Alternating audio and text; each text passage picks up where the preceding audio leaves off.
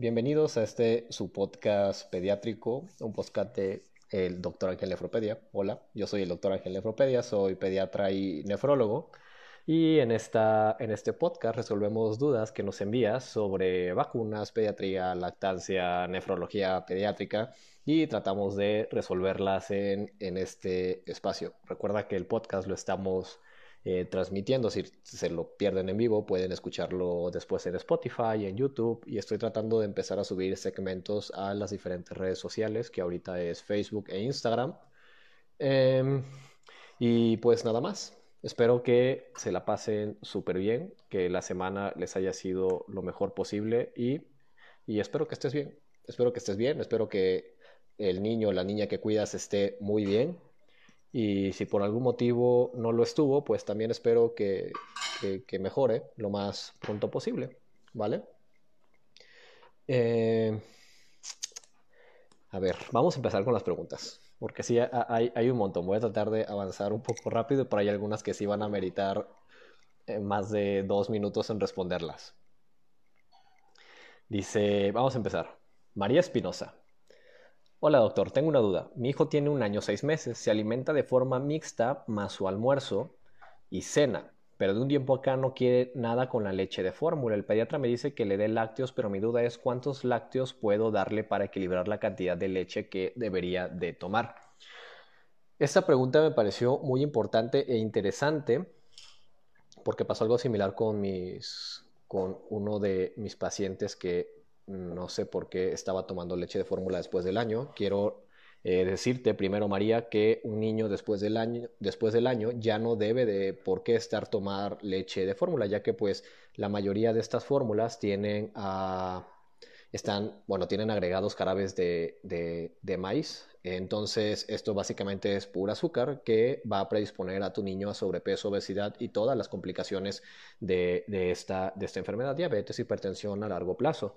Entonces, yo creo que antes de eh, probar o bueno, tratar de suplementar con otros lácteos la cantidad de leche que no le quiere, bueno, que no quiere recibir el niño a través de la fórmula, yo creo que mi primer consejo como médico sería que cambies la leche de fórmula.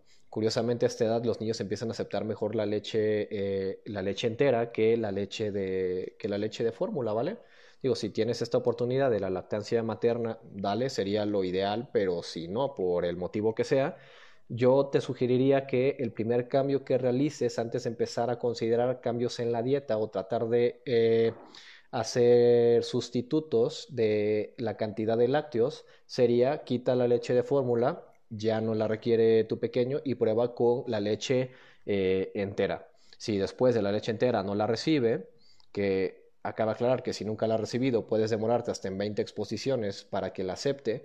Después de eso, aquí mi recomendación sería ir con un nutriólogo materno infantil para que te guíe principalmente en las porciones y en equivalentes de los lácteos que debe de tener tu, tu pequeño, ¿vale? Espero que eh, el consejo te, sirva. Eliminamos la fórmula y pongamos eh, leche entera, ¿vale? Nadie me está pagando, pero de las mejores que puedes encontrar. De hecho, hay varios posts por ahí eh, sobre las mejores leches, pero en general siempre recomiendo Santa Clara. En los estudios que he leído sobre marcas de leche, la verdad es que parece que es una muy buena, una muy buena opción. Siguiente pregunta. Gabriela Rosas, como pediatra y como nefrólogo, ¿usted recomienda los jugos procesados, los jugos procesados, eh, cereales como Nestum, Gerber, para que un bebé suba de peso? Eh, la respuesta es no. Todos los alimentos que sean ultraprocesados, pues de entrada no los recomendamos. Ahorita con esta parte de los nuevos etiquetados, con todas las radiografías que nos hace el favor eh, de, de, analizar, por ejemplo, en páginas como El Poder del Consumidor, la Profeco y todo este tipo de cosas, nos estamos dando cuenta que la mayoría de estos productos, pues la base sigue siendo azúcar y que no son tan saludables como pensábamos o como se pensaba eh, antes. Entonces, De preferencia, todos estos alimentos que pueden ayudar, por lo que comentas aquí, que es más que nada en esta parte la alimentación complementaria, debería ser hecho en casa y de forma, eh, y bueno, los alimentos lo más orgánico posible. Trata de eliminar todos estos tipos de, de, alimentos procesados que no le van a traer ningún beneficio agregado a tu, a tu pequeño. Lo pueden predisponer por el consumo de sal a una hipertensión más adelante, por el consumo de las grasas o el exceso de azúcares, pues a, eh, a sobrepeso obesidad. Y como comentábamos previamente, ¿no? O sea, que vaya a tener alguna complicación a largo plazo, que se pudo haber evitado si desde un inicio hubiéramos controlado estos alimentos ultraprocesados. Y como nefrólogo tampoco los recomiendo porque la diabetes y la hipertensión resulta que son las dos primeras causas de insuficiencia renal en nuestro país. Entonces, eh, pues, tampoco queremos, no queremos ni niños ni adultos eh, enfermos, ¿vale? Entonces, esa sería mi respuesta, Gabriela Rosas. No te lo, no, no te lo recomiendo, ¿vale? Y, uff, a ver. Eh, otra pregunta.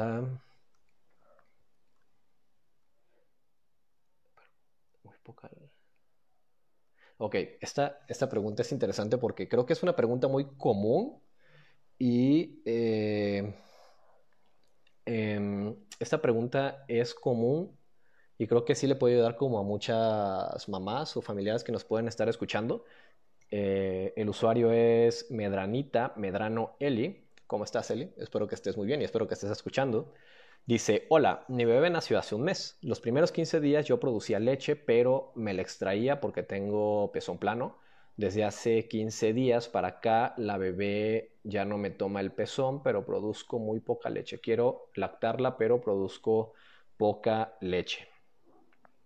Eh, mira, aquí yo te recomendaría una asesoría en lactancia. ¿Por qué? Porque en el primer mes o en las primeras semanas es cuando empieza esta parte de la subida de leche, por decirlo de alguna forma, donde eh, el pecho se empieza a sentir congestivo, hay un exceso ahí de producción aparentemente de leche, eh, el sostén puede estar un poco húmedo. Entonces, eso nos da la sensación de que, ah, bueno, hay mucha leche y el bebé empieza a drenar. El bebé empieza a, drenar, a, mamar el pecho. Sin embargo, después del primer mes, ya por lo general eh, la lactancia ya se empieza a establecer y ya no es necesario sentir esta sensación de congestión en los pechos para decir tengo leche o no. Inclusive a esta edad, eh, a este tiempo de lactancia, el pecho ya se puede sentir blando y nos puede dar una falsa sensación o inclusive una falsa seguridad de que eh, está produciendo, de que mamá está produciendo poca leche y no es así. Eh, ahora, a esta edad, por lo general te vas a encontrar con brotes de crecimiento. El niño se puede volver, eh, se puede volver más demandante, puede tener un aumento en la, mm, e-, en la demanda, en la frecuencia, inclusive la intensidad. Puede empezar inclusive a disminuir la ingesta, por ejemplo, durante el día y durante la noche puede empezar a pedir más. Entonces es muy importante que tú te informes sobre este tipo de, sobre los brotes de crecimiento y sobre los, em, los datos de que tu bebé está consumiendo adecuada cantidad de leche. El mejor parámetro para saber que si tu hijo está siendo alimentado de forma correcta es que esté creciendo tanto en adecuado peso, en adecuado talla. ¿Cómo, lo vas a, cómo vas a resolver esa duda? Yendo al pediatra. Si el pediatra te dice que está teniendo un buen crecimiento, significa que las frecuencias que estás teniendo eh, de alimento con tu bebé, la cantidad y el tiempo están siendo pues adecuadas. Entonces, otros datos que, por ejemplo, te pueden ayudar ya tiene un mes es, por ejemplo, las orinas. Por lo general, estos niños ya deberían de tener cuatro o cinco pañales eh, al día. Si tiene cuatro o cinco más, eh, significa que está recibiendo una adecuada eh, transferencia de leche. Aquí ya las evacuaciones ya no son tan, tan útiles. ¿Por qué? Porque el primer mes en un niño que está siendo alimentado con lactancia materna exclusiva, Puede pasar inclusive 20 días en que el niño no evacúe, no significa que esté siendo eh, mal alimentado. Entonces, igual y estos pueden ser los datos por los cuales eh, mamá o papá o los cuidadores puedan llegar a pensar que el niño no está teniendo una adecuada transferencia eh, de leche. Entonces, mi mejor, mi mejor consejo es acude con tu pediatra, verifica que verifiquen su peso, su talla y si está creciendo y está, eh, pues si está creciendo y desarrollándose de forma adecuada, tu hijo está recibiendo adecuada leche, más los datos que te comento. Eh, las micciones, también es importante aquí aclarar, buscar los datos de hambre de tu pequeño y también los datos de saciedad. Si tu bebé se desprende después de estar mamando el tiempo que tenga que, mamar, eh, se desprende solo, se relaja, se queda dormido, inclusive tú que sientas los efectos eh, de la oxitocina, que es una de las hormonas que nos ayuda a la producción de leche, que por lo general es relajamiento, somnolencia, puedes tener un poco de sed, significa que la transferencia de leche está siendo eh, adecuada, ¿vale? Pero el mejor parámetro definitivamente va a ser el, el crecimiento, que lo lleves a tu pediatra para ver si está ganando de peso. Si está ganando de peso, muy bien, estás transfiriendo adecuada leche a tu bebé. Vamos a ver, otra pregunta. Dice Ortiz Galicia, el consumo de sal, azúcar, nor suiza, mieles, etcétera, en bebés. Carita triste.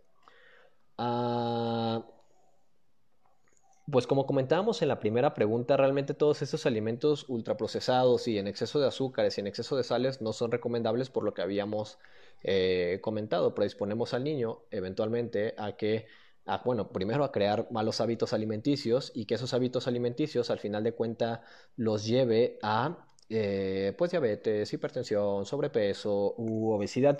Específicamente con el uso de miel, recordemos que no se recomienda en general en los niños menores de un año por el riesgo de una enfermedad que se llama botulismo, ¿no? que puede ser bastante peligrosa en los niños, porque luego son muy dados eh, ya ahora no tanto, pero antes sí, los chupones, inclusive algunos traían como miel y así. Entonces, o inclusive los papás por, sí mismos daban miel a los niños. Entonces, no es recomendable en menores de un año por la... Eh, pues por el riesgo de botulismo, que puede ser bastante, que puede ser peligroso, ¿vale? Entonces, no, para nada recomendable este tipo de productos. Y el consumo de sal y azúcares, en general se recomienda hasta después del año, pero entre más puedas atrasar esos alimentos, mucho mejor. ¿Por qué? Porque es lo que comentábamos al principio. Tú al empezar a dar esos alimentos estás empezando a crear hábitos en los niños, ¿vale? Entonces, entre más tiempo lo atrases, probablemente vaya a tener una mejor dieta, una dieta más equilibrada, eh, pues no tanto el gusto sobre agregar eh, sal o azúcares a sus alimentos que de por sí no requieren. Entonces, muy importante eh, esta, esta pregunta, que es una pregunta bastante común, pero es importantísimo siempre recalcarla. Vamos a ver qué hay por aquí. A ver.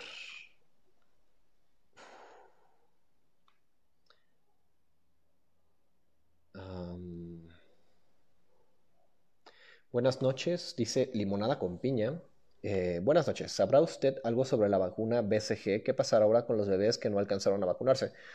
Pues estamos igual, no hay vacuna BCG, inclusive yo ya me quedé sin vacuna eh, de BCG y no hay fecha para, eh, para un nuevo lote de, vacunas.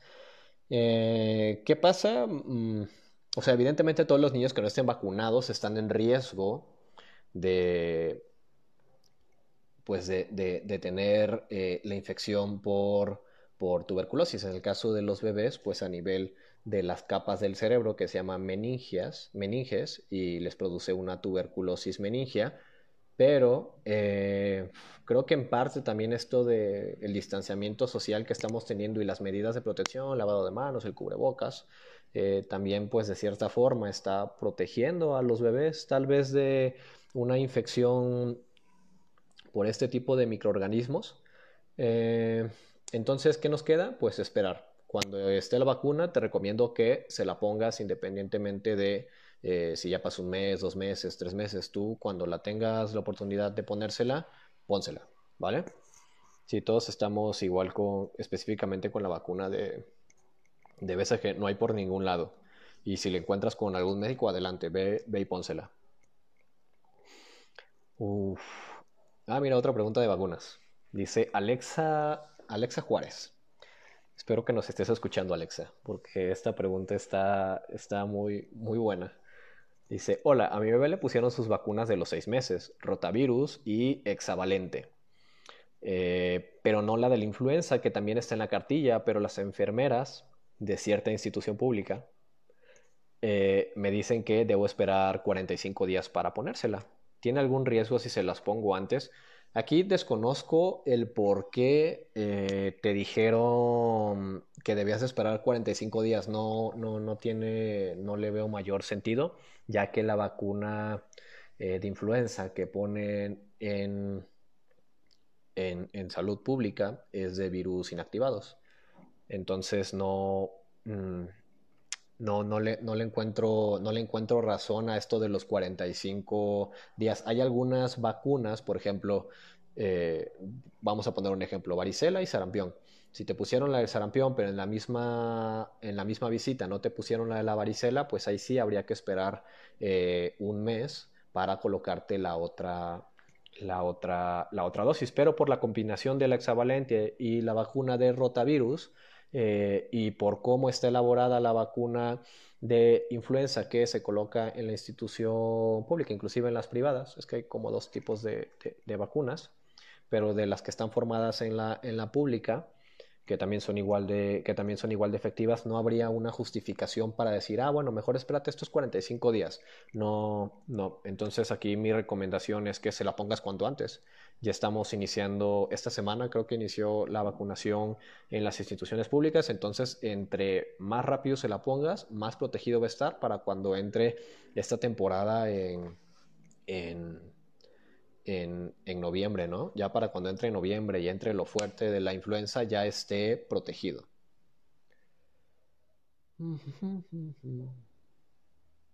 A ver. Vamos a ver qué tenemos por aquí. Karen Arriola. Karen Arriola. Dice, hola, por favor, sobre la alimentación complementaria. Aplauso. Emoticon de aplauso. Eh, mi nena tiene cinco meses. No quiero llegar a sus seis meses y no saber con qué alimento empezar. Esta es muy buena pregunta. Y antes de eh, hacerte algún tipo de recomendación, mi primera sugerencia es que, y esto es bien frecuente, que me encuentro, eso como en los mil y un grupos de, de Facebook porque me gusta me, gusta ver qué opina la demás gente sobre, sobre estos temas, alimentación complementaria, vacunas y todo eso. Eh, y específicamente sí noto de forma frecuente que tanto mamás y papás se preocupan a la hora de llegar los a los seis meses y es como de qué le doy, eh, qué recetas, qué alimentos. Pero la mayoría de ellos, y sí me he dado cuenta, que omiten la visita al, a, pediatría, ¿vale? Recordemos que para poder eh, iniciar la alimentación complementaria debemos de seguir ciertos requisitos. Entonces, independientemente del alimento que decidamos eh, iniciar, si necesitas la visita para, con tu pediatra para que te dé la famosa luz verde para iniciar la alimentación complementaria, porque a lo mejor resulta que tu pequeño no está listo. Acuérdate que tenemos hasta los siete meses para iniciarla y después de eso, independientemente, tenemos que iniciarla. Pero a lo mejor por algún motivo no está listo o por algún motivo eh, no ha ido últimamente al pediatra y el pediatra en ese momento detecta alguna patología, alguna enfermedad que no lo está haciendo que no lo está haciendo capaz de iniciar la, alimentación complementaria a partir de los seis meses. Entonces sí creo que es como muy importante recordar a todos los papás, mamás, a todos los cuidadores, deben de ir con el pediatra para que le dé luz verde para iniciar la alimentación complementaria. Porque también son muy dados, y eso sí te me ha tocado ver, es que mm, yo veo que ya tiene todos los requisitos para iniciar la alimentación complementaria. Y me ha tocado que no. O sea, me ha tocado ver niños que no tienen control del tronco y esto es debido a otras patologías, pero en la percepción de los papás o de las mamás o, de los cuidadores ya está, eh, ya está adecuado el niño. Entonces, eh, traten de, bueno, no traten, lleven a, sus pequeños a valoración competitiva para que les dé luz verde. Número dos, eh, eh, ya para no demorarme más en esta pregunta, ¿qué alimento? En general, cuando ves alimentación complementaria, siempre te dicen, ah, tenemos cuatro grupos de alimentos, las frutas, las verduras, eh, los cereales y las proteínas. Estos cuatro yo suelo resumirlos en tres grupos porque creo que es más fácil para los papás, que son las proteínas, que por lo general son ricas en hierro, el uso de alimentos ricos en vitamina C, que nos van a ayudar a esa absorción del hierro, y el último grupo, eh, alimentos eh, catalogados como ricos en energía como ahorita está muy en boga esto de eh, el uso del hierro en niño y todo, esto, que realmente ya no está como tal recomendado, y la herramienta principal para evitar la anemia de los bebés, la anemia del lactante, es eh, iniciar la alimentación complementaria con alimentos ricos en hierro. Uno de los alimentos que es bastante completo, que tiene, que es un alimento que englobaríamos en este grupo de ricos en energía, que tiene vitamina C y que tiene eh, hierro, ajá, y proteína sería, por ejemplo, el aguacate. O como le dicen en otros lados, no sé de qué país seas, palta, abocado. Aguacate, palta y abocado, creo que son los tres nombres del aguacate.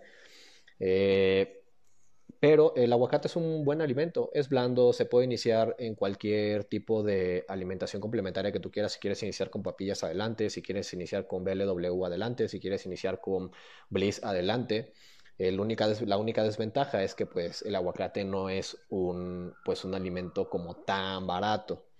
Bueno, no sé digo, de dónde nos estés hablando, pero en México a mí me gusta mucho el aguacate, pero el kilo está caro. Entonces, eh, creo que es un buen alimento. Si consideras iniciar con un alimento, yo te recomendaría el aguacate. El resto de los alimentos tendrías que platicar seriamente con tu pediatra o si quieres podemos hacer la asesoría en línea para que veamos qué alimentos, pero no hay alimentos restringidos, ¿eh? realmente son como muy pocos los, los alimentos, por ejemplo los pescados grandes o el uso, de, eh, el uso de sal añadida o el azúcar, ajá, pero si quieres podemos eh, guiarte en esta parte de qué alimentos pero en general no hay, no hay alimentos, no hay alimentos prohibidos, son muy, son muy escasos los grupos de, alimentos con los que realmente debes de tener ah, cuidado.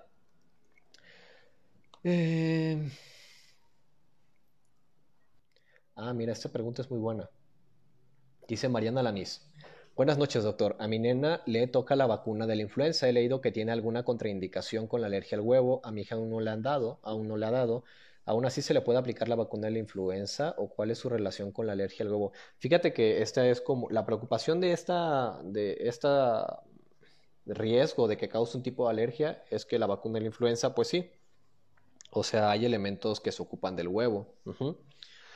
Entonces despierta la preocupación sobre si ocuparla o no en pacientes que son que se sepan alérgicos eh, ya directamente al huevo, ¿no? Evidentemente todo el mundo puede tener una reacción eh, alérgica a alguno de los componentes de una vacuna, pero específicamente las personas que tienen alergia al huevo y la vacuna de influenza no hay una contraindicación. Pero si para si te hace sentir más tranquila, entonces yo te recomendaría que aplicaras eh, la vacuna de la influenza con un alergólogo pediatra, ya que por lo general los alergólogos pediatras tienen en su, eh, en su almacén de, herramientas, en sus consultorios, eh, todos los elementos para tratar una alergia de forma eh, inmediata, pero en general no hay, una, no, hay una contraindicación o no habría por qué no ponérsela en un paciente que sepamos que es alérgico al huevo y lo vayamos a, aplicar la, vacuna de, influenza, ¿vale? Pero aún así, te repito, todos podemos hacer algún tipo de reacción, algún componente de la, eh, de la vacuna a cualquier vacuna, ¿vale? Dice... Marijosé Luna. Marijosé Luna. Dice, ¿cómo es una popó normal en bebés que se alimentan de leche materna y alimentación complementaria? Buenas noches, gracias. Marijose, eh, mira, las evacuaciones de los bebés pueden variar. O sea, hablemos primero con los de alimentación, de alimentación, de alimentación complementaria, de lactancia materna. Con los de lactancia materna, recuerda que la mayoría de las, en cuanto a la coloración, puede ser amarillenta, aunque esto no exime, esto no exime que puedan aparecer de vez en cuando y de forma intermitente evacuaciones eh, de características verdosas. Ajá. Eh, en cuanto a la consistencia, recuerda que estas pueden ser semipastosas, pueden ser semilíquidas, pueden aparecer con grumos, inclusive pueden llegar a tener alguna cantidad de moco. Entonces, si tiene esas características, no habría mayor problema. Recordemos que muchos niños por aquí eh, maman el pecho y por aquí evacúan. Eso es completamente eh, normal, pero como, comentábamos previamente, algunos niños que son lactancia materna exclusiva y que llevan más de un mes de edad pueden demorar inclusive hasta 20 días en evacuar y no hay ningún problema, solamente hay que estar vigilando pues que el niño tenga, se vea bien, que siga comiendo bien, eh, que no tenga mal aspecto. Si tiene todas esas características no debería de haber mayor problema. Eh, y en cuanto a los niños de alimentación complementaria, estos por lo general tienden a hacer eh, evacuaciones eh, de color verdosa principalmente. Y además de que son verdosas, por lo general tienden a ser más semipastosas que líquidas o grumosas. Entonces, no hay una, bueno, sí hay, uh, sí, evidentemente todas estas características es lo que se ha visto con el tiempo y lo que se ha estandarizado como normal pero al final de cuentas tú eres la persona que va a conocer las evacuaciones de tu bebé y te vas a dar cuenta cuando algo no está bien o cuando algo todo marcha bastante bien, pero igual y si te sigues por estas eh, características tanto en colores como en consistencias y como en frecuencias, no debería de haber eh, mayor, mayor problema con tu bebé. ¿Vale? Esa pregunta es muy interesante eh, dice Ari Ortiz. Ari Ortiz nos dice, ¿la lactancia puede afectar la presión arterial? O si baja la presión puede ser debido a otros factores. Aquí me llama la atención cómo llegaste a, la conclusión de que la lactancia bajaba la presión, porque efectivamente sí lo hace. O sea, hay estudios que te dicen que inclusive un poco antes de empezar a darle de comer al pecho al bebé y durante la toma, la presión puede bajar. Realmente no es como tanto, eh, nosotros medimos la presión por milímetros de mercurio, que es, inflamos el manguito este y en el relojito que nos aparece eh, aquí, el manómetro, eh, marca ahí del 0 hasta un número y todos esos numeritos son milímetros de mercurio, ¿no? pues en un adulto, menos de 120, 80 estaría bastante bien, pero mm, la lactancia por lo general baja de 8 a 6 milímetros de mercurio un poquito antes y durante la lactancia. Entonces, no sé, me da la sensación de que a lo mejor tuviste algún síntoma asociado y alguien seguramente te dijo, tómate la presión y te tomaste la presión y mm, salió baja. Esto de la presión baja es un tema totalmente aparte y, a lo mejor por eso lo relacionaste, ¿no? A lo mejor antes no te habías tomado la presión, no habías cuantificado realmente cuánto tú tenías normal de presión y como lo nuevo en tu, en tu vida puede ser la lactancia materna, a lo mejor llegaste a esa conclusión de que es la lactancia materna. Eh, la respuesta directa te digo, sí es baja la presión arterial, pero no tienes por qué tener algún síntoma asociado porque tampoco baja tanto, inclusive es un factor de protección en los primeros seis meses para que la mamá no desarrolle eh, no desarrolle hipertensión. Y ya este factor de protección va disminuyendo cuando se da de lactar de forma continua, por lo general a partir de los años ya disminuye y ya lactancias más largas, este factor de protección hacia la mamá sobre la presión arterial ya va, va, va, disminuyéndose, o más bien deja de reducir la, la, presión arterial. Entonces, si tuviste eh, un evento de presión baja con síntomas, mi, recomendación es acude con tu médico porque si bien la lactancia sí reduce la presión arterial, no tiene por qué producirte síntomas. Vamos con otra pregunta. Sun Juan Aluap. Bueno, al revés veo que es Paola. Paola, ¿qué tal? Espero nos estés escuchando. Ah, mira, ya son 7.30. Esa es la última pregunta. Eh, Doctor, el pediatra de mi bebé me dijo que ya le podía dar leche entera y quitar algunas tomas de lactancia materna. Nosotros somos lactancia materna exclusiva. ¿Usted qué opina? Opino que no le hagas caso a tu doctor. Eh, si eres lactancia materna exclusiva, no tienes por qué quitarle la lactancia materna exclusiva para darle la leche de otro mamífero, que en este caso es la, vaca, que inclusive si tu pequeño no ha sido expuesto a, lácteos de forma directa, a lo mejor te puede empezar a dar problemas. Y recordemos que pues la leche de vaca no te va a dar los beneficios que tiene la lactancia materna exclusiva. Entonces no, no, entiendo por qué, no entiendo por qué el comentario, pero si tú eres lactancia materna exclusiva, no lo cambies por leche de vaca y continúa con la lactancia materna exclusiva hasta que tú y tu bebé quieran. No me dices qué edad tiene tu bebé, pero recuerda que la Organización Mundial de la Salud nos recomienda que por lo menos, por lo menos hasta los dos años y de ahí hasta que tú y tu bebé quieran. Entonces, si estás eh, bueno, me imagino que tiene un año porque dice que ya le puede dar leche entera. Si, si estás con lactancia materna exclusiva, síguete con la lactancia materna exclusiva, omite este comentario, bórralo, como el meme del viernes, pum, borrado con un termómetro infrarrojo.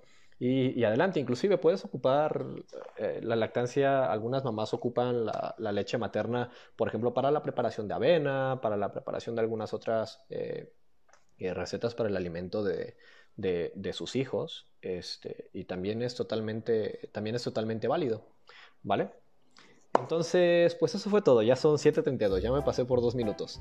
Eh, espero les haya gustado el podcast de el día de hoy. Agradezco totalmente su visita y que se hayan tomado un tiempo para escucharme.